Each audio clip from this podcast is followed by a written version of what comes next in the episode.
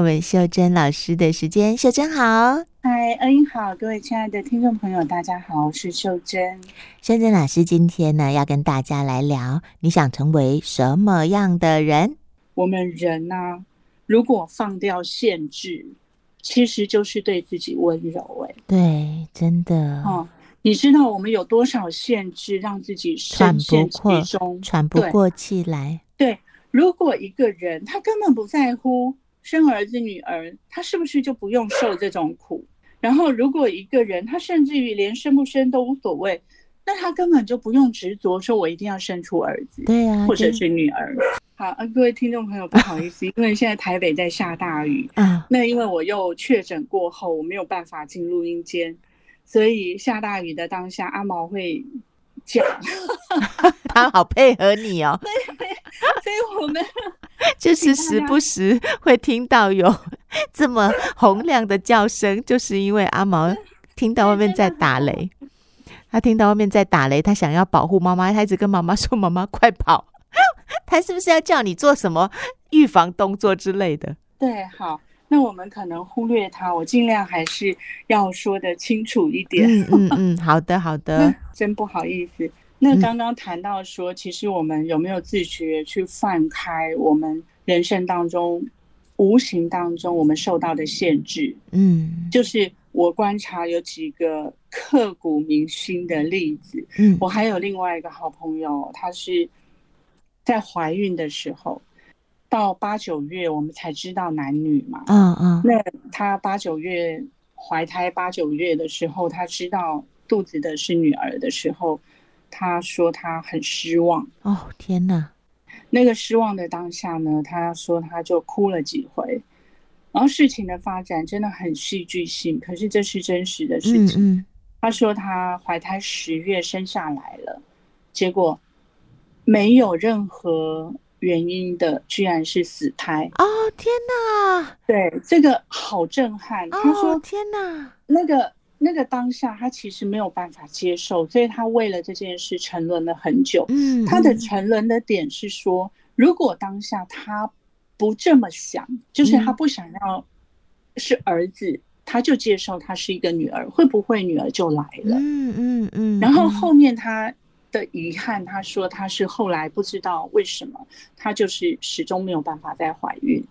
从此以后，他就没有再怀孕了。对，对天。然后这个是他生命中一个非常非常刻骨铭心的伤伤痕。是。那另外，我有一对非常要好的，就是真的真的是所谓的郎才女貌的 couple，就是好同学。嗯嗯。那他们两个呢，因为男生是独子啊。他们那时候结婚的时候，哇，大家都好赞叹哦，因为男的有才，嗯、女生真的是非常漂亮又有才华。嗯嗯。那结婚没有想到，就是有一些问题，所以就没有办法怀孕。那没有办法怀孕呢，就为了这件事情，他们大概反反复复就用尽了各种方法，就大概二十多年一直受苦。嗯。然后最后还是离婚了。这些事情是真的一定会这样的走吗？就是他有必要一定要这样去解决吗？就是这样的限制，在我们这个年代里，它可以影响我们的人生这么深远吗？嗯。然后我要说的一件事，其实我真正看穿的一件事，你知道我所举的这些真实的例子，其实我们的背后啊。都是来自于一个重男轻女的家庭啊，是。可是我们非常想要的去摆脱原生家庭对我们的影响，可是我们居然也做出同样的重男轻女的，我们也成为了这样的母亲。嗯，也许我们用的方法不一样，或者是我们的我们的身段比较柔软，嗯，可是那骨子里的限制，我们有没有自觉去看见？然后想办法去清除这些限制。嗯嗯，没错，真的啊，好多好多这样的案例，让人听了好心疼哦。然后我们一直说我们要放开限制啊，我们要学着去爱自己。其实，当我们为了这些不明所以的目标在努力的当下，其实我们可以回过去，回过头来去想啊，每个当下自己都受尽折磨，对，然后那个压力也真的很大。我还记得那时候我怀孕的时候啊，真的。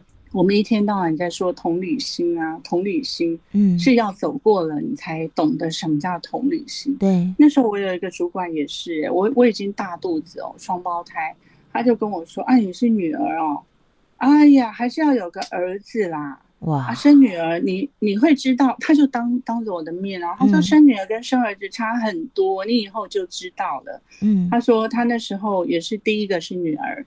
第二个是儿子，他说他为了这个儿子呢，他说他吃了多少多少什么什么补品啊，什么什么药啊，他说啊，没有儿子后就没有办法交代什么的。然后过去了几十年了，后来这个主管他很严重的中风了，哇！然后有几个去看他的同事都说，他们去每一次都是，都是女儿在照顾他，对，他说他这个。他说他这个女儿真好，嗯，然后你知道吗？就是，就是这个很很可怜的是，我看到一个反向的思考是：这些女儿为什么对娘家这么好？嗯，是因为他们好渴望父母认同、重视、认同，对对对。所以不管父母怎么不要我，怎么不要我，我都还是扒上去，我就是会倾尽我所有的去付出。所以光是我在准备这个议题，我充满心痛哎、欸，因为我今天早上查一下网络，嗯，我还以为这些已经变成历史了，没有。二零二三年，一大堆人在网络上骂说，哎，爸爸妈妈拿他的钱去给弟弟盖房子、买车子，然后呃财产不分他，又什么什么的，现在还有这样的情况，而且都不是少数哎、欸，嗯嗯，好，我就很想要。从这个部分，我不是要去挑战过去的事情，可是我们也可以挑战我们过往的限制，就是利用自我觉察，去看看自己的人生理念当中有哪些目标，其实真的不是自己非常想要的，嗯，只是因为好像大家都这样，所以我也也也得要这样，嗯嗯嗯嗯的这些限制啊，因为我发现这些限制真的捆绑我们好。好深好深哦，所以我以为是我们这一辈，然后因为我们的上一代，他们可能依旧有非常强烈的重男轻女，我们这一代对我们的孩子，不是都已经觉得女儿好，甚至绝大多数人都觉得真的真的已经不再有那种迷失，就一定要有个儿子，不是这样吗？难道我错了吗？其实现在小孩哦，他们很多都是不婚不子，嗯嗯，就是我们怎么去干预别人的人生选择，嗯，哦，所以我都说，哎，这种想一想，好像真的是无谓的迷思，哎，就是好，我们我们管我们自己的肚皮，我们生出儿子，嗯，那我们当婆婆之后，还要管儿子能生出孙子，孙子还要能生出孙子，我们到底能够管几代呀？真的，哦，是，然后。我也觉得，其实关系哦，关系真的时时刻刻在改变。嗯、人生的目标是可以弹性调整的。对对，嗯，这个很有意思。就是如果我们能够放下这些执着，就是我们自以为是的限制，嗯，我们慢慢的去调整，我们尝试能够去找到快乐的习惯，嗯、也许我们就能够增加我们自己去面对挫折时候的韧性啊。对对对对对对，就是让生命更有一些，呃，有厚度，然后有力量。就是我我最近同时看了两部片，也因为六月我又第二次确诊嘛，uh huh. 然后我追了两部电影，很有意思。呃，就是汤姆汉克最近有拍了一部新片，就是二零二二年的新片，叫做《超难搞先生》。我有看呢。哦，你有看哈？是，然后你应该可以试着再去找。二零一五年有另外一部片，这是《明天别再来敲门》哦，我好像有看过这部片子。对，他之前 Netflix 有有上啊，嗯嗯，这是他的前身，就是两部片是完全一模一样的。嗯嗯，然后很有意思的是，他大概的剧情你有看，你知道吗？就是他老婆其实遇到一个重大的意外，对。然后后来他老婆过世，嗯，过世之后呢，汤姆汉克在里面说了一句话，也很深刻。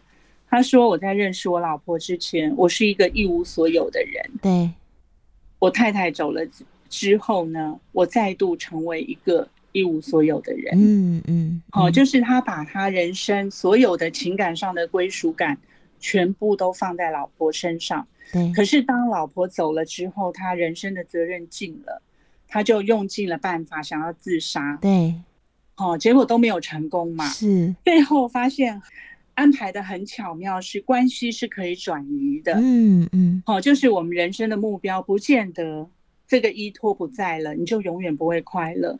因为他那时候是每一天买花，然后带着板凳去跟他老婆说话。对，我就墓园跟他老婆说话。后来你知道吗？重要的有一只猫咪。后面的路他是靠着回想他老婆，然后他用尽办法想要去早一点去陪伴他老婆，所以他很想要自杀，他不想活下去了。嗯哼。可是有一幕是他在洗澡的时候，他回想他老婆坐在床单上看着他。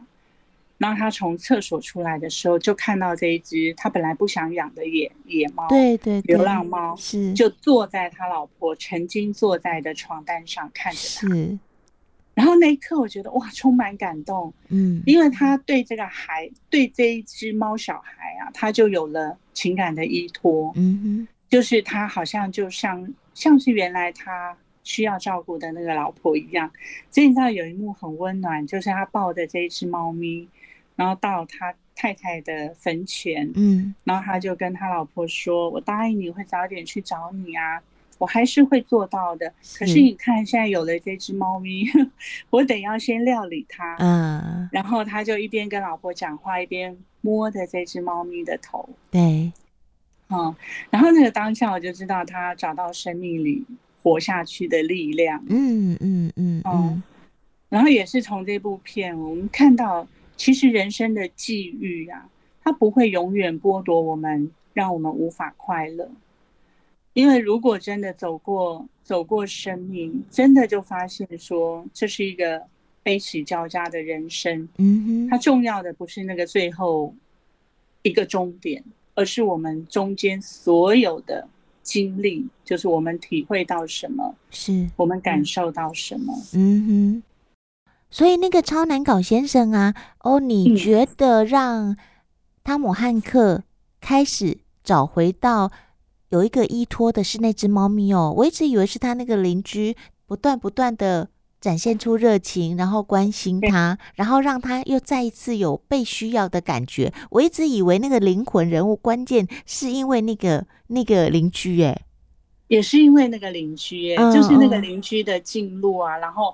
他对他的需求，对，就是让他知道他是有用的。对对对，他还可以帮他借楼赖吧，借什么，然后他开车啊，什么点点滴滴是非常非常温暖的。嗯哼，所以我一直觉得人其实是需要找到那个归属感，就是我们为何而活。嗯，而且我们为何而活这件事啊，就是为自己活的力量，好像不会。那么大于为别人而活，欸，哎，对对，没错，就是当我们找到一群人，那个力量其实是无比大的，真的，就是、嗯、呃，在这部片子里面了哦，那个邻居可能一开始也没有想到，只是因为他不断的释出友善，释出呃热情，会让邻居的这位孤独老人，他的生命又开始好像有了春天，然后开始有了活力。对啊，我觉得看完那部片子，我我我自己的感觉是，有时候真的我们不要吝啬，给出一点关心，给出一个笑容，然后给出一声问候，因为他真的对我们来说可能就是很简单的一件事情，可是对别人来说，他可能是会会影响他生命一个很重要的契机。对呀、啊，嗯，就是付出可以让一个人更快乐，对对对，是是做得到的，而且对。有可能只是举手之劳啊。嗯，也是在六月有几个很温暖的小故事啊，我觉得在这边刚好也可以分享。嗯，第一个故事好像是在那个这是真实的事情，就是美国的 HBO 有一个实习生嘛，嗯、然后他发信啊就发错对象，嗯嗯嗯，就搞得那个公司大乱啊啊，他自己就觉得快活不下去了，因为觉得自己很蠢啊。可是实习生其实才几岁啊，就是都在错误当中学习嘛。然后这件事本来以为就这样结束了，就没有想到 Twitter 啊开了一个应援的专号，就否这件事哦，就开了一个专号，就是哎，大家当实习生啊，当新手的时候犯了什么错误啊？大家年轻的时候脑子进水，曾经做过什么蠢事，就全部人都写在上面呢。嗯嗯，就就全力他们做这件事情是要去安慰这个美国 HBO 的实习生。哇！然后你看了就觉得太温暖了。我想说，哎，其实我们老年人应该也开一个专号，就是我们犯了什么错，然后我们怎么从这些错误当中学习，真的好可爱。嗯。然后另外一个哦，就是。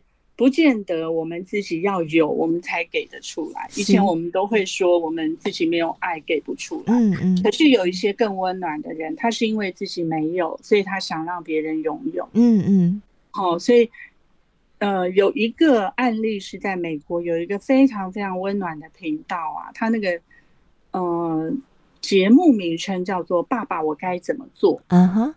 好，爸爸，我该怎么做？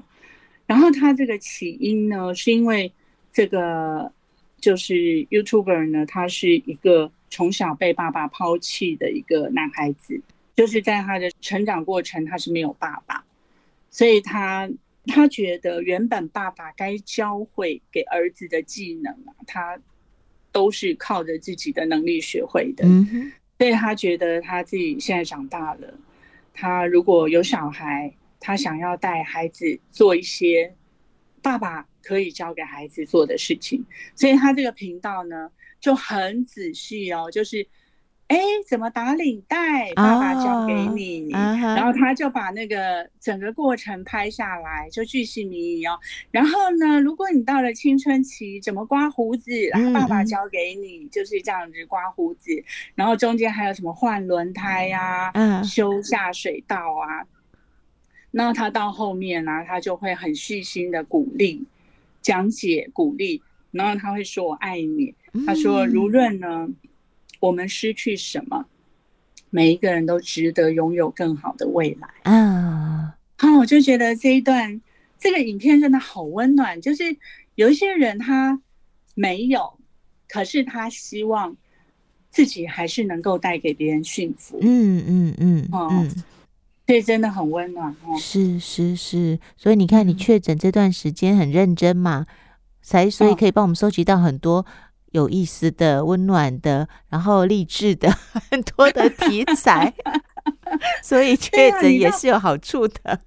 我觉得同温层的鼓励啊，其实很重要哎、欸，就是像我自己练重训啊，你会发现有一些一个人做不来的动作，嗯，一群人就做得来，是。好，就是当教练一个口令的时候，有一些人说：“哎呦，太累了，什么什么的。”可是当大家一直 push 你的时候，你就做得来。嗯，就是哎、欸，你突然就觉得可以，可以，我可以的。对对对，哎、嗯欸，你刚刚讲同温层的鼓励啊，真的可以带给彼此很大的那个温暖。我最近追的是《浪漫医师金师傅》，有机会你也可以看，因为他已经到第三季了。然后呃，他其中有一段是因为你知道。医院里面总是有比较资深的医师，然后比较呃新进的医师嘛，然后就有两位比较呃新进的医师啊，他们在完成了各自完成了一台手术之后，你知道那个手术真的哦，尤尤其他们又拍的，我觉得又拍的很写实哦，然后拍的很很细腻，然后他们在经历了那个要抢救。手术台上这个人的性命之后，你知道那个精疲力力尽，然后他们彼此在休息室就对对方说：“你真的很努力，你做的很好，恭喜你刚才完成了一台很困难的手术。”那另外一个人也跟他说：“我觉得你也很棒，我们两个都很棒，我们继续加油。”就是我觉得这种互相加油打气哦，我觉得是会带给彼此共好，就是大家在一起往前进，很棒的一个动力。对呀、啊，因为好朋友会让我们更快乐。嗯、对对对，就像我们以前看《机智医师生活》，他们也是这样互相鼓励，对，互相陪伴。嗯，我们说一个人可以走得快，可是一群人可以走得远。对，哦，就是那个很有力量的。然后我